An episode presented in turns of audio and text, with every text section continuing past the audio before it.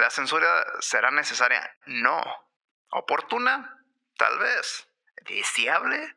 Al chile nunca. Soy Adán Reyes y estás escuchando Así es esto.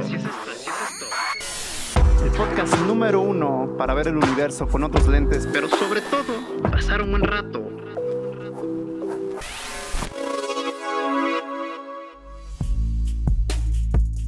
Qué chingón que estás aquí en un episodio más. Eh, ¿Qué fue? Hace tres semanas. No más, hace como unas 5 o 7 semanas yo había subido un TikTok haciendo una parodia a un video donde un carnicero se agarró como que unas vísceras fumando, como si fuese, yo que sé, una shisha.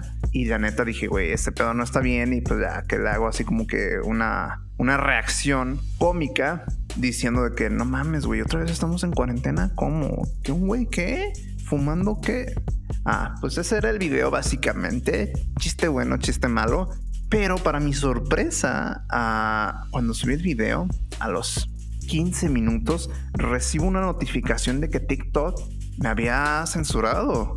Y básicamente su apelación de que dijo, no puedes subir este tipo de material explícito y si vuelves a, a, faltar con esto, te vamos a cancelar tu cuenta. Por el momento solamente te vamos a bloquear tres días donde no vas a poder ni comentar ni reaccionar, solamente vas a poder ver contenido.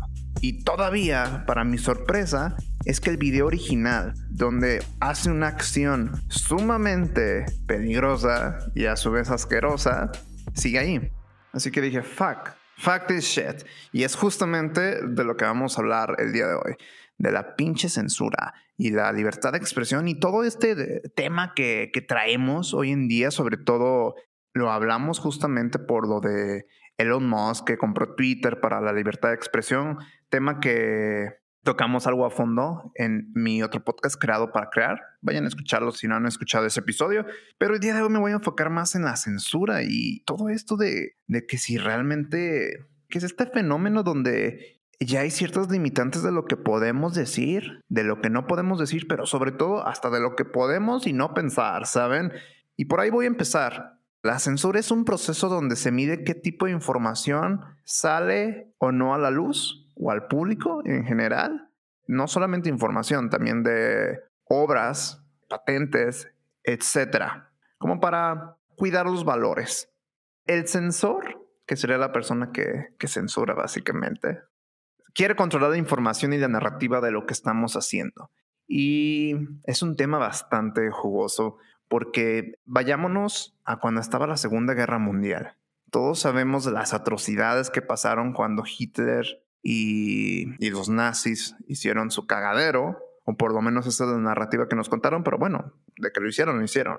Y con esto hubo un libro que se llama Mein Kampf, o no sé cómo se pronuncia en alemán, la neta, dispensen si no lo pronuncio bien. Este libro básicamente fomentaba la ideología nazi a los más jóvenes y se les daba como que de manera, pues, así como si fuese un libro de historia de primero de primaria, cosas así, pues algo así, se los daban para que se adoctrinaran con esta ideología, lo cual, después de que valió madre todo lo del imperio nazi y así, lo censuraron para evitar que más gente con estas ideologías o evitar que gente adoptara estas ideologías. Ahí podremos ver que este tipo de censura podría calificarse como positiva. Sin embargo, hay mucha tela de dónde cortar, porque a fin de cuentas hay distintos tipos de censuras y, está la censura total, está la censura parcial y está la autocensura. La censura total básicamente es como si vivieras en China, güey, de que está bien cagado de que allá si dices algo en contra del gobierno, casi casi te andan o te bajan puntos de tu score crediticio o o si, o si bien te va, pues, si no, casi casi yo creo que te desaparecen, lo cual no está nada chido. Pero pues es algo que lamentablemente sabemos que pasa, porque es un país que controla su propia narrativa y de lo que viene hacia Occidente, de lo que dice China, es solamente una versión maquillada de lo que ellos realmente quieren contar, porque nunca vas a saber exactamente qué pasa en China y si hay alguien quejándose de China, pues buena suerte para esa persona porque no creo que lo dejen quejarse. Pero esa, digamos, es la censura total y muchos dirán, no, es que ve China está en una potencia, está en una posición económica muy favorable. Pues bueno, eso es otro pedo. Pero de que están censurados hasta su madre, lo están. Ahora, la censura parcial. ¿Qué, qué rayos con la censura parcial? Básicamente son las clasificaciones de, de qué límites o, qué rangos de edad pueden y qué tipo de zonas pueden como no ver. Me recuerdo cuando una mamá llevó a ver a, a, su hijo Deadpool y justamente creo que era como de 11, 12 años, película la cual no se recomienda para ese rango de edad por lo tipo de cosas que salen. Sin embargo, ya es responsabilidad de los padres de familias y los que tomaron esta decisión de si la van a ver o no. Pero el punto es que ahí está, es una censura postparcial y también se puede calificar de que hay muchos países que a veces hasta banean juegos porque no les conviene, etcétera, etcétera. Y la autocensura es la más triste porque es aquella, y retomemos nuevamente a China, que digo, no tengo nada en contra de China, algún día se me gustaría visitarlo, de que me gustaría ser su ciudadano, la neta no, pero la autocensura es que te limitan la forma en que tú piensas, es decir, tú sabes que al, al, tú pensar de esta manera, no te van a dejar expresarte y por lo mismo ya tú decides no, no dar tu opinión. Y eso es básicamente autocensurarse. Y eso pasa, como les digo, mucho en comunidades o en, hasta en cultos o en, ¿cómo se dice?, en China, donde pues si tú piensas algo distinto al régimen actual, pues obviamente no te, no te van a permitir que lo hagas, así que tú mejor dices, pues ya mejor me callo, ¿sabes? Estos tres tipos de censura, muchos podrán argumentar que es algo positivo, muchos podrán argumentar que es algo negativo. Sin embargo, si hubiera menos censura, podría haber más problemas. Porque cosas como el terrorismo, cómo hacer bombas o, o todo este tipo de información clasificada, ¿saben? Por no irme a más extremos. Pero todo este tipo de información pues no es algo que podamos mantener a la luz. Porque piensan, si estuviera ahí la, la fórmula para hacer dinamita abierta a todo el mundo, pues a lo mejor sale un piromaníaco y hace un cagadero. Aunque aquí es cuando realmente me cuestiono de qué tan bueno es ocultar las cosas y con qué razón siempre ha sido para, entre comillas, proteger a la sociedad y sus principios, pero más allá de proteger a la sociedad, también se ha usado para controlar. No nos equivoquemos. Recordemos cuando estuvo lo de la Santa Inquisición. No sabré mucho de historia, pero sé que fue un episodio muy triste donde no dejaban que las personas supieran lo que querían saber en cuestión a lo que había de información disponible, porque para ellos era como algo, un pecado, eran brujos o yo qué sé, cómo los catalogaban y los mataban a la verga. Eso sí está muy ojete. Y es ahí cuando dices, ¿por qué razón hicieron? Y la respuesta es obvia, para controlar, para controlar la narrativa de lo que sucedía y lo que no. Pero justamente es el hecho de ocultar lo que hace más deseable ese tipo de información. Y, el hecho de que esa información sea más deseable incita más a la gente a buscarlo. Es como cuando si te prohíben algo, no sé por qué rayos somos así, pero cuando te prohíben algo como caíbas, dices, oh, quiero eso. Pero cuando no, pues realmente como que pierde la importancia. Y se me hizo bastante interesante todo, todo lo que está pasando en el panorama actual de, por ejemplo, lo que sucede con la guerra en Ucrania y Rusia, que es lamentable, eh, poderes económicos, eh, X o Y. Sin embargo, vemos cómo Europa censuró todos los canales rusos de noticias o de propaganda Rusia para evitar la narrativa positiva que ellos decían a la situación de Ucrania. Sin embargo, el único país que, que, hasta la fecha supe que le valió madre fue Suiza, que dijo, no sabes qué, mira, la neta yo no voy a censurar ni madres, o sea, los canales rusos ahí van a seguir, y esto va a servir como ejemplo de que la sociedad tiene que darse cuenta que hay dos lados de la moneda. Y es aquí cuando uno mismo tiene que ser autocrítico y decidir cuál es el correcto, porque no nos ganamos nada ocultando la parte negativa o la parte que no nos conviene. Es mejor entenderla y, y, ver qué se puede mejorar, ver que estuvo mal, ver que estuvo bien, pero no lo ocultas. Y eso se me hizo bastante genio porque no prohibía a, a la gente de este país a conocer el lado de, de, los rusos. Sin embargo, tampoco te obligaban a, decir eso está bien, no. Simplemente es de que tuvieras que el mundo está así de depravado y así de jodido, donde para lo que para algunos cuantos es bueno, para algunos otros es malo y viceversa. Y eso siempre va a ser así. Pero es ahí es cuando esa narrativa o ese tipo de debate que genera ayuda al crecimiento humano para ver desde otra perspectiva de, ¿sabes qué, güey? Al fin de día, la, la guerra no sirve para nada más que para hacer negocio. Y el hecho de que tú quieras censurar ciertas versiones de lo que pasa en la actualidad no ayuda nada más que a, a generar una realidad falsa con pensamientos limitados. En cuestión de que yo no puedo decir en TikTok la palabra coronavirus, no puedo decir la palabra pandemia, por más que haya sido algo, algún chiste, además que ni siquiera va por ahí. Si yo digo esa palabra, ya me banean a la verga. ya con la notificación que me dieron, yo creo que me suspende mi cuenta totalmente. Pero esto no solamente pasa en TikTok, digamos que era más drástica, pero pasa en Facebook, pasa en YouTube, pasa en muchas plataformas sociales. Y razón por la cual ahorita está pues, todo este mame de lo de Elon Musk y de la libertad de expresión, porque pues ya hasta en lo digital que pensábamos que éramos libres, pues no lo somos tanto. No lo somos. ¿Qué te hace pensar que las, el tipo de contenido que a Facebook o a YouTube no le conviene suprimen su alcance y decir, sabes que no se lo voy a hacer llegar a más personas porque esto no me conviene y te la vas a pelar?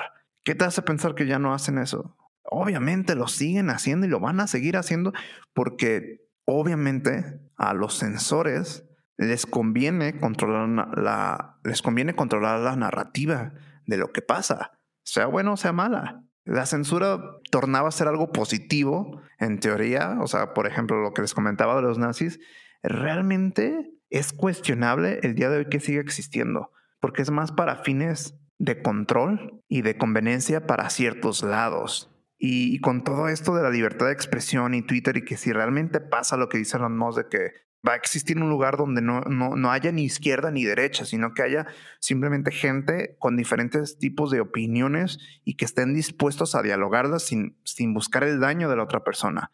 Porque esa es la libertad de expresión, la libertad que tú tengas de, de contar tus ideas y opiniones a otras personas o a una sociedad o por un medio sin la necesidad de preocuparte de que me van a, me van a hacer algo, eh, me van a dañar. No, no, no. O sea, todos estamos con la libertad y todos deberemos tener el derecho por lo menos de expresar. Otro pedo ya es cuando tú quieras pasar como que el margen legal de que gracias a, a, que tú quieres dar opiniones ya quieres dañar a otras personas. Eso sí ya no está chido y ahí sí yo ya no estoy de acuerdo tiene que haber como que un margen en lo que cabe de la libertad de expresión. Pero sí estoy de acuerdo de que tiene que existir una narrativa donde haya gente que no está de acuerdo con ciertos tipos de opiniones, pero al mismo tiempo que estas personas se nos enseñe o que se, que se haga una cultura donde está bien que otra persona piense distinto a ti y no siempre significa que vas a tener la razón o que eso sea necesario, sino más bien que puedes sacar del diálogo que, que se puede ejercer y ver qué sucede. O sea, a ver qué pasa, porque a fin de cuentas, como le hizo Suiza, de que pues no te voy a censurar el lado B ni el lado A. Tú vas a ver los dos lados y a partir de ahí tú decides cuál es el lado correcto. Aparte, a partir también de fundamentos, a partir de todo. Pero no, no es necesario ocultar información, porque lo hemos visto que a través de los años el hecho de censurar las cosas, más que para protegernos, que fue la razón por la cual se creó, ha sido un método para controlar, lamentablemente. Y, no nos vayamos tan lejos. La censura siempre ha estado ahí y hasta es cuestionarte de, de que si hasta la misma historia está censurada. Porque como dicen, la historia la cuentan los que la ganan pero no es que sea totalmente parcial, sino más bien es una versión de que solo a unos cuantos les convino. Y la verdad es complicado, porque censurar impide discutir, cuestionar.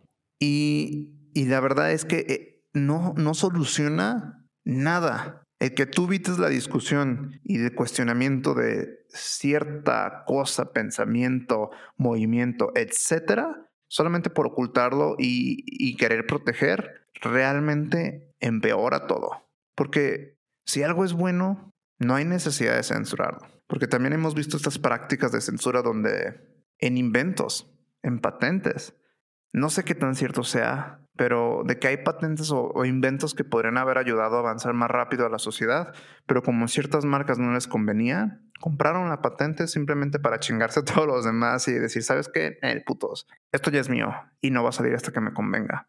Ese es un pedo, porque nos retrasa. Y digo, y está en lo que cabe, ya hay países como Nuevamente vuelvo a China. Les digo, no tengo nada en contra de China, pero vaya que es un país que da bastante de qué hablar. Donde ellos no tienen patentes. Por eso hay un copiadero de todo, pero eso impulsó a que se crearan mejores artículos y a un precio más económico.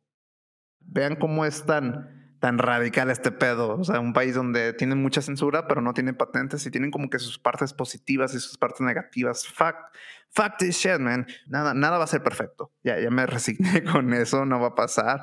Pero el punto es que ocultar información no está bien. ¿La censura será necesaria? No. ¿Oportuna? Tal vez. ¿Deseable? Al chile nunca. Cito una una respuesta que me encontré en Quora, porque les digo, es un tema bastante amplio, que muchos escucharán en este episodio y dirán, Adán, eres un pendejo. O Adán, la neta, estoy totalmente de acuerdo. Y está bien. Digo, yo no tengo razón para argumentar contigo porque tú puedes creer lo que tú quieras creer. Y no voy a tratar de, de controlar tu propia narrativa, pero tú tampoco trates de controlar mi propia narrativa. Mientras yo no le esté haciendo daño a los demás, eso es la libertad de expresión. Y es así como pienso que debería basarse los argumentos. Inclusive si yo tengo haters, está bien. Está bien que haya gente que opine distinto a mí. Y, como les digo, este, este podcast nunca ha sido para enseñarles absolutamente nada. Simplemente es para pelotear y filosofar ideas que hay en el panorama actual. Así que ya me craneé, pero les dejo con, con esta frase y, cito, es de, es de Manuel Blasco Martín, diseñador. Uno mismo debería saber el límite de lo correcto, de aquello que puede herir a los demás, de lo que puede promover conductas nocivas al conjunto de la sociedad. Como no todos parecen tener el sentido de tal límite, lamentablemente es necesaria la censura en algunos casos, apología del terrorismo, de la pederastía, del adoctrinamiento ideológico, la difusión de mentiras con propósitos aviesos, etc. La libertad es un bien demasiado valioso como para permitir que se le socave y ataque impunemente. La censura también supone una cortapisa a la libertad, pero temo que sea un mal necesario para prevenir males mayores. Shit. Tienes razón. Manuel, tienes razón. Dudo que en algún punto logremos que no exista la censura, pero espero que por lo menos se inculque una cultura de analizar todos los lados de cierta situación, cosa, pensamiento, etc. y a cuestionar sin dañar a los demás.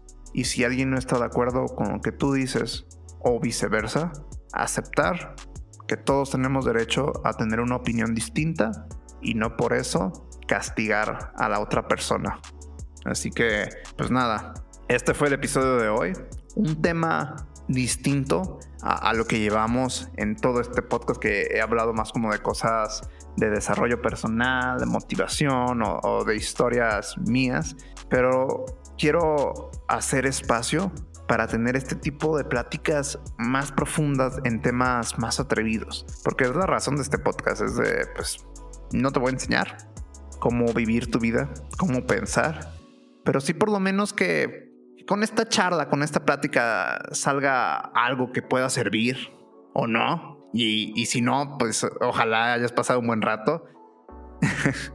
Espero te haya gustado este episodio. Si así lo fue, no olvides darle cinco estrellas a este podcast en Apple Podcast o Spotify, porque esto, la neta, la neta, ayuda un chingo a que le lleguen más personas, lo cual se aprecia. Y más porque Don Spotify ya dijo, si los podcasts que tengan mejor calificación los voy a rankear más, pues arre, mafia, yo confío en ustedes que podemos ir rankeando este podcast a niveles increíbles de la, ¿cómo le llaman? De las estadísticas de los podcasts. Algún día vamos a estar en el top 10. Y si no, por lo menos en el top 100. si es que aparece hasta el 100, creo que nada más hasta aparece hasta el 20, pero de mí te acuerdas, Spotify, que la mafia es poderosa. Y pues nada, espero que tengas un día chingón, toma un chingo de agua y te espero en un próximo episodio. Cámara.